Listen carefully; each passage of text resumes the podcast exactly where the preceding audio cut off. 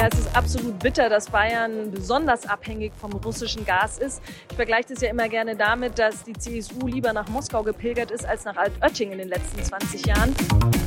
Putin will die kulturelle Identität der Ukraine auslöschen. Er will nicht, dass es eine kulturelle Identität gibt. Und ich glaube, auch da haben wir ganz, ganz große äh, Verantwortung an der Seite der Menschen in der Ukraine zu stehen.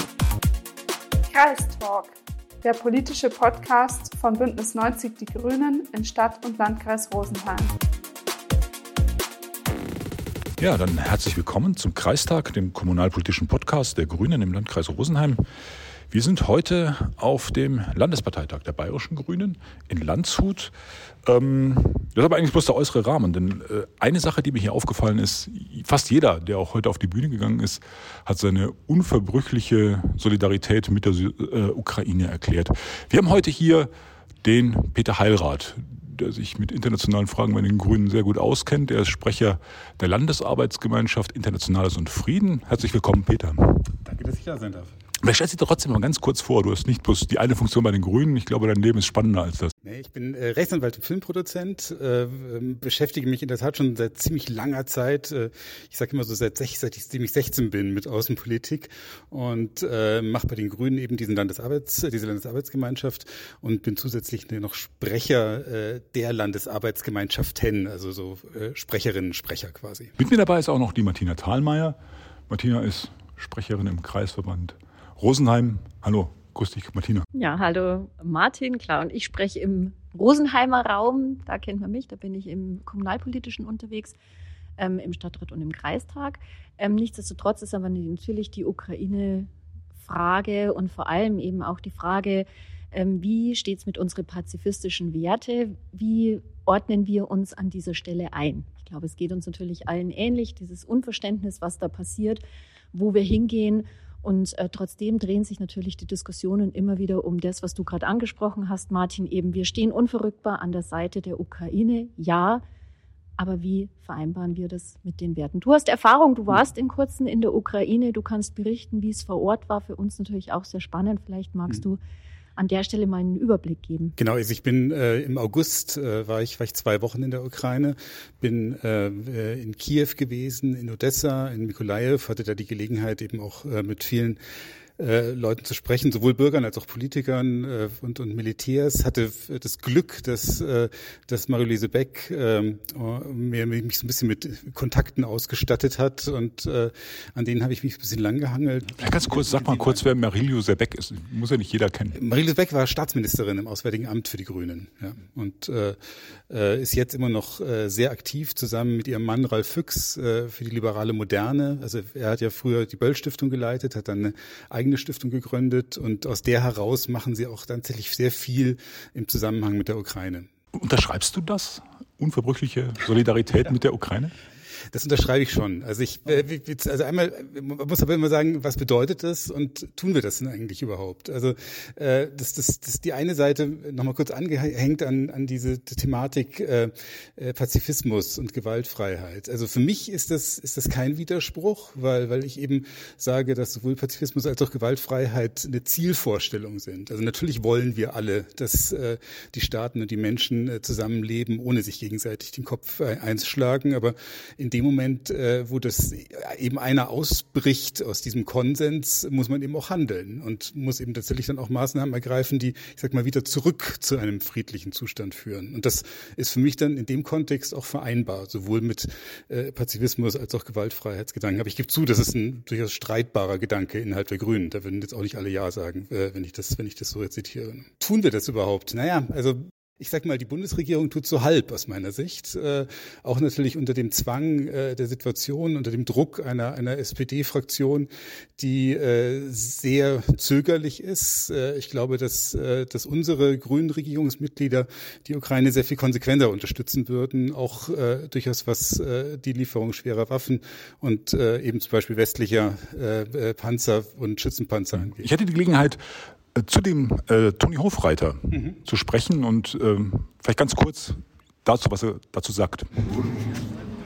Am Ende wurde es so nicht realisiert. Hallo Toni. So äh, wir haben jetzt viel gehört, dass wir unverbrüchlich an der Seite von der Ukraine stehen hier auf dem Parteitag.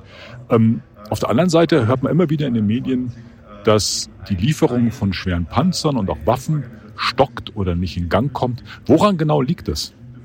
Wir haben auf der einen Seite schon viel geliefert. Wir haben schwere Artillerie geliefert. Wir haben auch schon Panzer geliefert, nämlich Gepard-Panzer. Immer mit dem Bewusstsein, dass wir Putin dazu bringen wollen, dass er endlich bereit ist, ernsthaft über ein Kriegsende zu verhandeln und um die Ukraine zu unterstützen. Wir müssen allerdings noch mehr tun. Und häufig wird gefragt, eben, woran liegt es denn? Und das ist häufig wirklich gar nicht so ganz klar, woran das liegt. Manchmal sind es bürokratische Verzögerungen, manchmal äh, sind Sorgen, äh, manchmal haben Armeen auch wirklich äh, nicht genug. Aber was wir in den nächsten Wochen tun müssen, ist, dass wir halt uns als Europa darum kümmern müssen, ähm, dass wir einfach mehr Geräte liefern. Und es gibt zum Beispiel in über zehn europäischen äh, Ländern Leopard 2 Kampfpanzer und da wäre es halt eine unserer Aufgaben, eine ganze Reihe von Ländern, wie zum Beispiel Spanien, wollen da liefern, dass wir das europäisch koordiniert tun. Und zwar nicht deshalb, weil wir diese Waffenlieferungen so toll finden, sondern weil es mit einem verbrecherischen Aggressor wie Putin leider bis jetzt überhaupt nicht anders geht, als wie die Verteidigungsfähigkeit der Ukraine zu stärken, um ihn in Verhandlungen zu zwingen. So wie es ja oft dargestellt wird, ist es ja irgendwie einer der Regierungspartner, der da auf die Bremse steht, sagen wir die SPD. Kannst du das so oder siehst du das auch so oder, oder gibt es da möglicherweise andere Gründe? Ja, die SPD ist da sehr zögerlich. Da muss man immer wieder drängen. Ähm, erklärt wird es einem mit der langen Geschichte der SPD, was erfolgreiche Ostpolitik angeht, mit Willy Brandt. Aber ich würde mal so sagen, es gibt einfach einen riesen Unterschied, wie zu Zeiten des Kalten Krieges, wo man es auch mit einer Diktatur zu tun hatte, allerdings einer kommunistischen ähm, Diktatur, die überhaupt nicht harmlos war. Aber jetzt haben wir es mit einem aggressiven, zum Teil ins Faschistoide gehenden äh, Imperialisten zu tun, der schlichtweg das russische Großreich wieder errichten will. Und ich glaube, das müssen wir uns in aller Schrecklichkeit bewusst machen.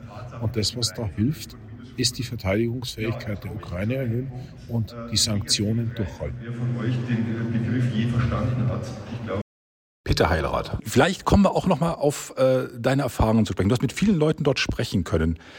Ähm, jetzt sind zwei Szenarien oder zwei Entwicklungen, die wir jetzt ganz aktuell erleben. Das ist zum einen natürlich die Generalmobilmachung der Russen und auf der anderen Seite ähm, diese Referenten, die abgehalten werden in den besetzten Gebieten. Mhm. Wie bewertest du das? Was bedeutet das für den Konflikt? Wie entwickelt er sich da weiter daraus? Also diese Referenten sind natürlich ein, ein Versuch, man muss immer sagen, es sind ja Fake-Referenten, das sind keine, keine echten, keine echten demokratischen Referenten, sondern da gehen die äh, Wahlhelfer äh, mit, mit bewaffneter Be Begleitung äh, zu, den, zu den Bürgern und holen sich die Stimme ab. Da kann man sich vorstellen, dass, dass niemand das abstimmt, was er, was er im Herzen trägt, sondern zu was er sich verpflichtet fühlt. Aber diese Referenten sind äh, ganz sicher der Versuch, äh, äh quasi aus einem Angriffskrieg äh, einen Verteidigungskrieg aus russischer Sicht zu machen. Also eben tatsächlich, um dann sagen zu können, naja, das ist ja jetzt russisches Gebiet, wenn ihr das jetzt angreift, äh, äh, aus ukrainischer Sicht natürlich zu versuchen zu befreien, dann, äh, dann müssen wir uns auch in besonderer Art und Weise wehren und dann wird ja auch mit Atomwaffen gedroht. Äh, das ist also ein, ein, ein Taschenspielertrick äh, quasi auf der, auf der, äh, auf der internationalen äh, diplomatischen Bühne, die, die, den er da versucht damit. Äh, Gott sei Dank äh, ist da im Moment äh, eigentlich geschlossener Widerstand auch aller anderen Staaten, äh, das nicht anzuerkennen. Also man wird sehen, was das dann tatsächlich auch militärisch für Auswirkungen hat. Äh, diese Mobilis Mobilmachung, ähm, die hat, es ist ja eine Teilmobilmachung, also so, als solche bezeichnen sie es zumindest. Sie versuchen äh, einen großen Teil derer äh, einzuziehen, also so formulieren sie es, die eben tatsächlich eine gewisse militärische Erfahrung schon haben, also zumindest schon mal Wehrdienst gemacht haben, ähm, äh, aber eben bisher äh, noch, noch durchs Raster gefallen sind. Und das hat, was das für Auswirkungen haben wird, lässt sich noch ein bisschen schwer sagen. Denn einerseits ähm, ist relativ klar, dass für die Zahl an, äh, an Reservisten, die sie einziehen wollen, äh, eigentlich weder die Logistik äh, noch, noch die Materialien bis hin zur, zur Kleidung äh, zur Verfügung stehen. Und äh, äh, das, das ist in der Art und Weise gar nicht zu realisieren, äh, dass, dass man dann am Ende einen, einen wirklich einen, Aus, einen, einen einsatzfähigen, einsatzfähigen Soldaten hat. Sondern das ist, äh, äh, das werden dann am Ende schlecht ausgebildete und schlecht ausgestattete Soldaten sein, die dann zur Verfügung stehen.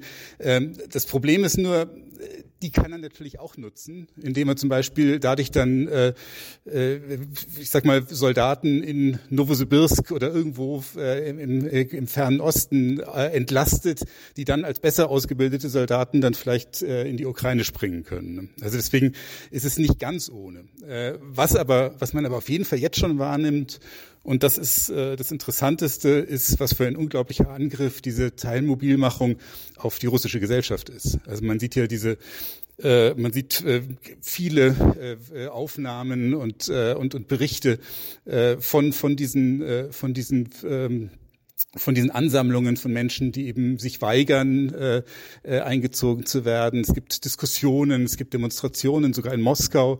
Äh, es werden Leute festgenommen, es finden Demonstrationen statt, obwohl die Leute wissen, dass sie festgenommen werden. Also es ist schon eine, eine Unruhe zu spüren, die eigentlich das ist, was viele auch vermutet haben, wenn er eine Mobilmachung macht, äh, dass er schon auch ein großes Risiko für sein persönliches Standing eingeht, also Putin mhm. selber. Du hast ja mit Leuten auch an vorderster Front gesprochen und heute bei deiner Rede vor dem Parteitag hast du auch eine Szene erzählt, wo du dich mit jemandem unterhalten hast, der sich auch über die europäische Perspektive der Ukraine ja. äh, mit dir unterhalten wollte. Vielleicht erzählst du das doch mal ganz kurz. Ja, das war, äh, war in der Tat ein, ein äh, ehemaliger Diplomat und, und Politiker, den ich äh, über, den, äh, über einen Kontakt einer, einer Poroschenko-Abgeordneten aus Kiew äh, bekommen habe, der jetzt äh, in der Nähe von Kherson, also zwischen Mikolaev und Kherson an der, an der Front kämpft. Den habe ich in Mikolaev getroffen.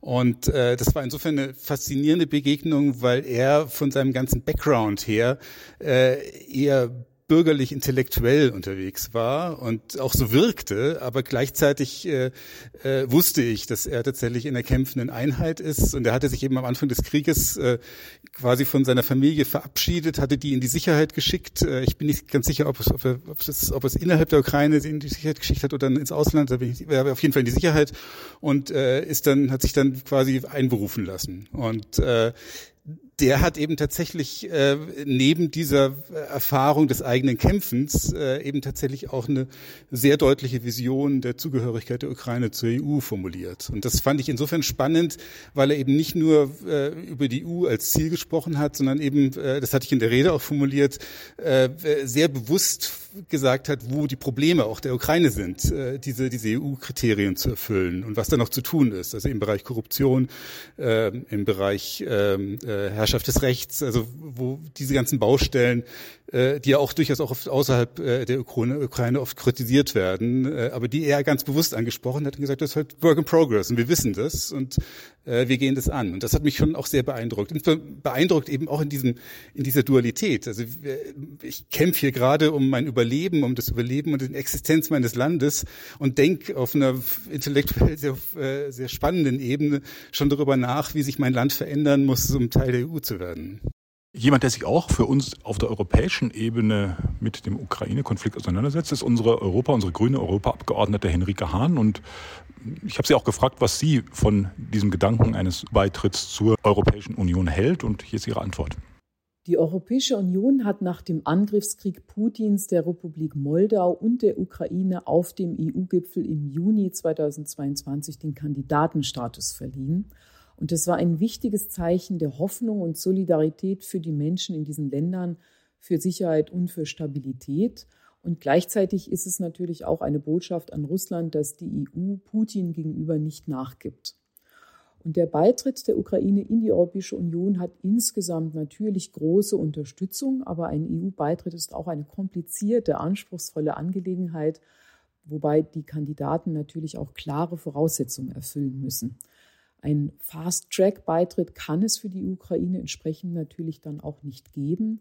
Das Engagement der EU für die Ukraine ist aber auch gleichzeitig klar vorhanden durch das Verleihen des Kandidatenstatus, das Integrationsangebot, durch Finanzhilfe und aber auch militärische Unterstützung.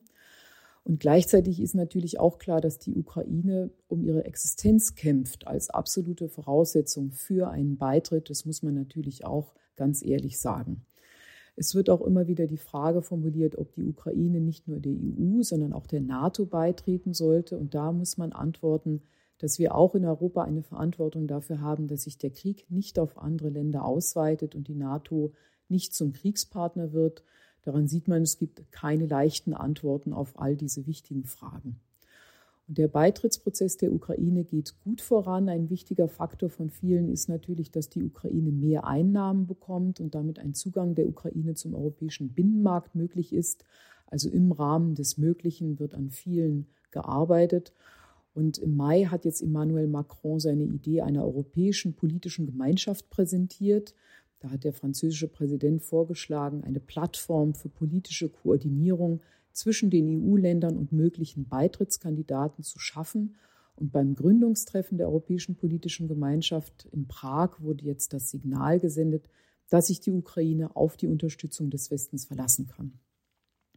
Das heißt, der Beitritt der Ukraine in die EU ist möglich und es wird auch daran gearbeitet, aber es gibt noch große Herausforderungen, und äh, einen schnellen Beitritt der, in, der Ukraine in die EU kann und wird es nicht so schnell geben, wie man sich das vorstellen könnte. Es wird aber daran konstruktiv gearbeitet und es gibt dabei viele Schritte in die richtige Richtung.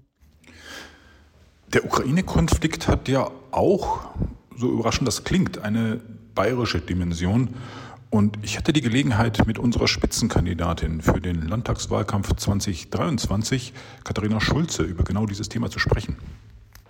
Also Katha, äh, ein, ein, großes Konfliktfeld ist ja das Gas, das aus Russland kommt und das auch mit einer der Hintergründe ist, vor dem dieser Ukraine-Konflikt stattfindet. Kannst du vielleicht mal sagen, wie es dazu kommen konnte, dass wir in diese Abhängigkeit geraten sind hier in Bayern? Ja, es ist absolut bitter, dass Bayern besonders abhängig vom russischen Gas ist. Ich vergleiche das ja immer gerne damit, dass die CSU lieber nach Moskau gepilgert ist als nach Altötting in den letzten 20 Jahren. Und das äh, sieht man jetzt sehr, sehr deutlich. Wir sind als äh, äh, Freistaat Bayern das Sorgenkind der Republik, was die Energieversorgung angeht, einfach weil die CSU in den letzten Jahrzehnten die Energiewende eben nicht vorangetrieben hat. Die CSU war gegen Windkraft. Die CSU war gegen die Solarpflicht äh, auf ähm, Häusern und auf Neubauten. Die CSU war gegen neue Stromleitungen. Aber die CSU war immer dafür, wenn es darum ging, äh, fossile Energieträger nach Bayern fließen zu lassen, unter anderem eben auch von Russland. Und das das rächt sich jetzt. Ich finde, dass äh, die CSU das energiepolitische Sicherheitsrisiko ist und äh, denke, spätestens 2023 sollten wir die Bürgerinnen und Bürger davor beschützen, weil diese Abhängigkeit und jetzt auch diese hohen Preise der Energiekosten, es ist ja nicht nur für Bürgerinnen und Bürger kaum noch tragbar, sondern auch für unsere bayerische Wirtschaft ähm, äh, massive äh, Einschränkungen. Und ich möchte, dass Bayern weiterhin ein starkes Bundesland ist, wo auch die Wirtschaft äh, floriert. Äh, und darum müssen wir die Energiewende hinbekommen, weil günstigen und sauberen Strom ist der Standortvorteil Nummer eins. Okay, ähm, Kommen wir vielleicht nochmal zurück zu etwas anderem und das ist so diese parteiinterne Perspektive auf diesen Konflikt. Es verlangt uns ja einiges ab. Die Frage, sind wir noch eine pazifistische Partei? Martina hatte am Rande der Landesdelegiertenkonferenz die Chance, mit unserer Kulturstaatsministerin, mit Claudia Roth, über genau dieses Thema zu sprechen. Wir haben jetzt hier am Parteitag total oft gehört, wir stehen geschlossen und unverrückbar hinter der Ukraine. Zum Einordnen auf unserem Podcast, wie steht das, wie kriegen wir das in Einklang mit unseren pazifistischen Werten in unserer Partei? Wie siehst du das? Naja, ich würde gar nicht sagen, dass wir eine pazifistische Partei sind. Wir haben Pazifisten und Pazifistinnen von Anfang an dabei, aber wir waren immer der Gewaltfreiheit verschrieben. Und natürlich hat mich diese Frage Rüstungslieferungen auch mich persönlich was zerrissen, denn ich habe über Jahrzehnte immer wieder argumentiert und dafür gekämpft, dass wir sagen, es darf keine Rüstungsexporte in Kriegs- und Krisengebiete geben. Aber auf der anderen Seite gibt es natürlich das Recht äh, der Selbstverteidigung, wenn ein unabhängiges, souveränes Land angegriffen wird. Und dann kann ich doch doch nicht mich hinstellen und kann sagen, ja, ihr habt dieses international verbriefte Recht der Selbstverteidigung, aber die Mittel, die gebe ich euch nicht. Insofern sind da zwei Prinzipien, die gegeneinander stehen. Aber in dem Moment, wo doch klar wird, dass die Menschen in der Ukraine für ihre Freiheit, für ihre Demokratie, für ihr Leben kämpfen, kann ich doch nicht sagen, nein, ich mache meine, ich, ich halte an meinen alten Prinzipien fest. Ihr habt zwar das Recht, euch zu verteidigen, aber die Mittel bekommt ihr nicht. Und das war für mich das Entscheidende, der entscheidende Punkt zu sagen, ja, wir müssen die Mittel zur Verfügung stellen, so gut wir können, damit die Menschen sich verteidigen können. Und wir dürfen nicht unterschätzen, dieser Krieg ist ein Krieg, wo ein souveränes Land völkerrechtswidrig angegriffen wird, wo unendlich schlimme Kriegsverbrechen an Zivilisten begangen werden, wo Kinder, wo Frauen, wo Männer ermordet werden, gefoltert werden, vergewaltigt werden, wo Heimat ihnen vernichtet wird, wo Millionen in die Flucht geschlagen wurden. Ähm, aber es ist auch ein Propagandakrieg und das dürfen wir nicht unterschätzen, was dieser Propagandakrieg für eine brutale, gefährliche Waffe ist. Und ich als Kulturstaatsministerin habe erleben müssen und begreifen müssen, was es heißt, wenn das auch ein Krieg gegen die Kultur ist, gegen die ähm, Museen, Konzerte, Archive, Bibliotheken werden gezielt angegriffen. Man muss sich das mal vorstellen. Über 500 Kultureinrichtungen sind gezielt angegriffen worden. Es sind über 150 Kirchen gezielt angegriffen, beschädigt, zerstört worden mit einem Ziel. Putin will die kulturelle Identität der Ukraine auslöschen. Er will nicht, dass es eine kulturelle Identität gibt. Und ich glaube, auch da haben wir ganz, ganz große äh, Verantwortung an der Seite der Menschen in der Ukraine zu stehen. Zum einen mit Rüstungsexporten, zum anderen mit einer konsequenten humanitären Unterstützung und Hilfe und zum anderen, was ich versuche, was wir versuchen, indem wir helfen, den Kulturgutschutz irgendwie hinzubekommen, indem wir Materialien äh, liefern, damit die Archive, die, äh, die, die, die Büchereien, die großen Bibliotheken geschützt werden können, indem wir hier bei uns ähm, geflüchteten Künstlerinnen und Künstlern die Möglichkeit geben zu arbeiten und indem wir auch eine Exilmedienstruktur aufbauen, in der ukrainische Journalisten, Journalistinnen von hier aus produzieren können, aber auch belarussische und auch russische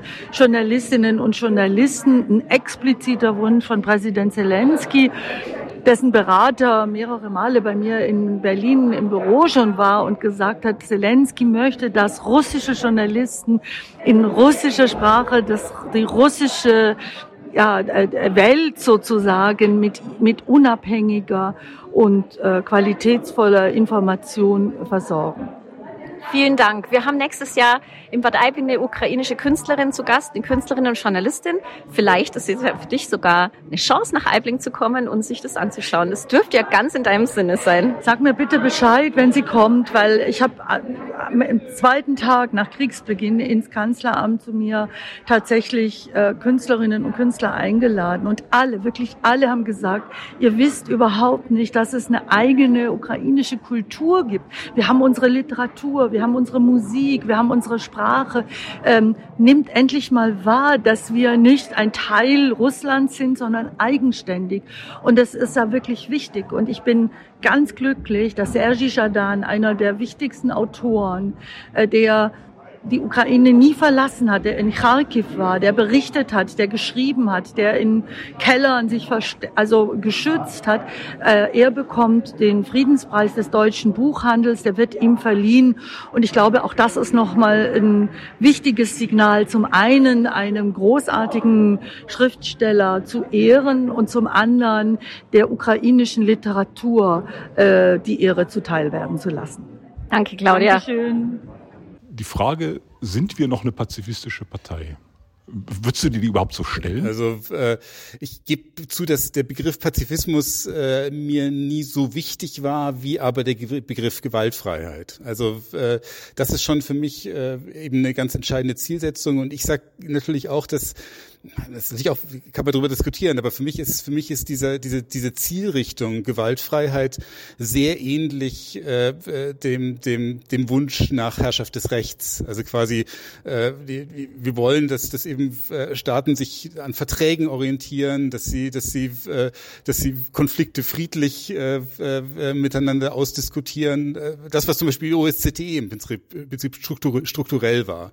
Das ist äh, für mich eigentlich Ausdruck sowohl äh, eines, eines gewaltfreien Gedankens als auch, als auch eines, eines eben äh, Gedankens äh, des Herrscher, der Herrschaft des Rechts. Und äh, äh, deswegen sehe ich dann auch eine Verbindung zwischen diesen Idealen, äh, die wir Grünen äh, da trotzdem noch aus unserer Gründerzeit in uns tragen und dem, was wir jetzt hier versuchen umzusetzen. Äh, wo ich einfach neugierig bin, ist, wie wir uns als Partei eben auch äh, dazu aufstellen können, aus dieser ähm, ein bisschen veränderten Wahrnehmung vielleicht dieses pazifistischen Gedankens eben zu sagen, na ja, also wir können so einen aggressiven Angriffskrieg auf keinen Fall dulden. Wir müssen uns hier positionieren. Wir stellen mhm. uns an die Seite der Ukraine. Ich denke, dass das ganz, ganz viele von uns, wenn auch nicht die meisten, in der Form unterschreiben. Ich denke, die Frage, die sich eben auch noch stellen wird, ist, wie gehen wir aber damit um, zu sagen, keine Waffen in Krisengebieten, mhm. aber eben an vielen Stellen der Welt wirklich mit himmelschreienden Ungerechtigkeiten und Verletzungen von Menschenrechten und Ähnlichem eben zu tun haben. Ich bin schon gespannt, was wir für eine Diskussion in den nächsten Jahren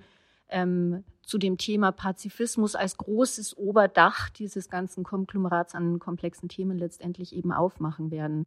Ja, also es gibt ja auch dieses dieses berühmte äh, Plakat äh, äh der Grünen, wo es sehr konkret heißt, keine keine Waffenlieferungen in Kriegs- und Krisengebiete.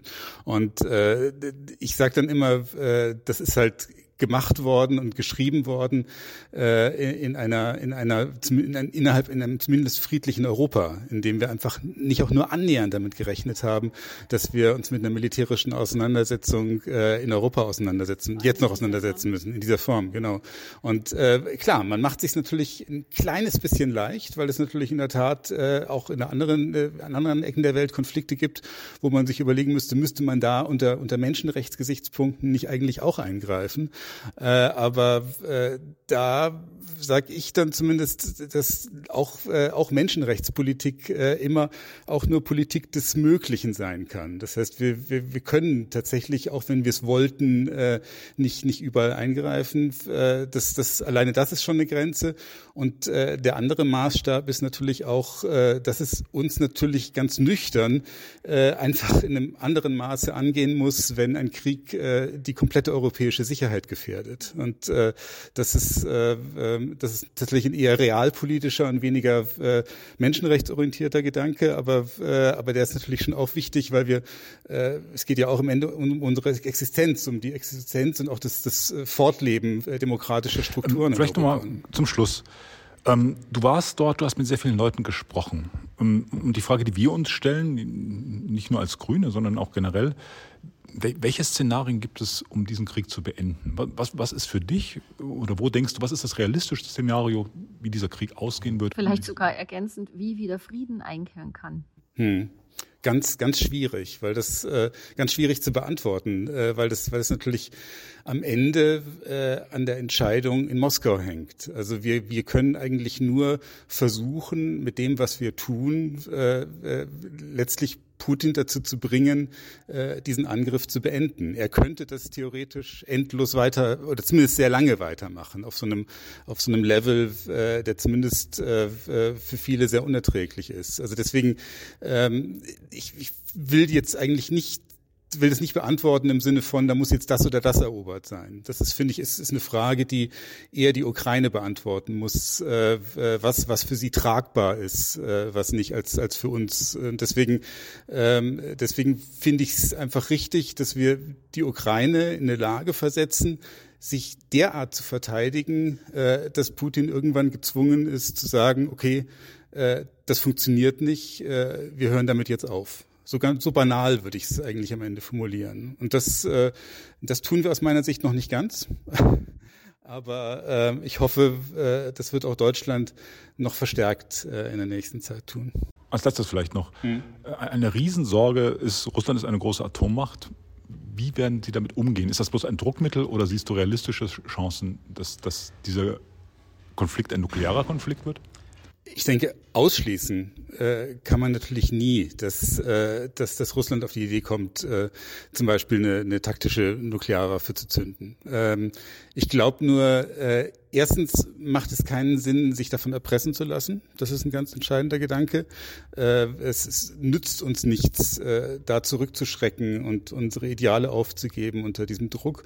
Und zum anderen, ähm, es ist jetzt ein sehr, sehr nüchterner militärischer Gedanke. Sogar wenn, wenn Putin das tun würde, ähm, er würde militärisch nichts gewinnen. Äh, und das ist äh, deswegen entscheidend, weil das auch heißt, dass äh, die NATO, die westlichen Staaten auf so einen nuklearen Angriff nicht nuklear reagieren müssten. Also es gibt zum Beispiel Szenarien, die entwickelt wurden, wie man auf eine Aggression Nordkoreas reagiert. Und da war immer klar, äh, dass das wird man nicht, äh, wird man nicht mit mit einem mit einer nuklearen Reakt Antwort tun, sondern sondern auf auf einer politischen oder anders konventionell militärischen Ebene.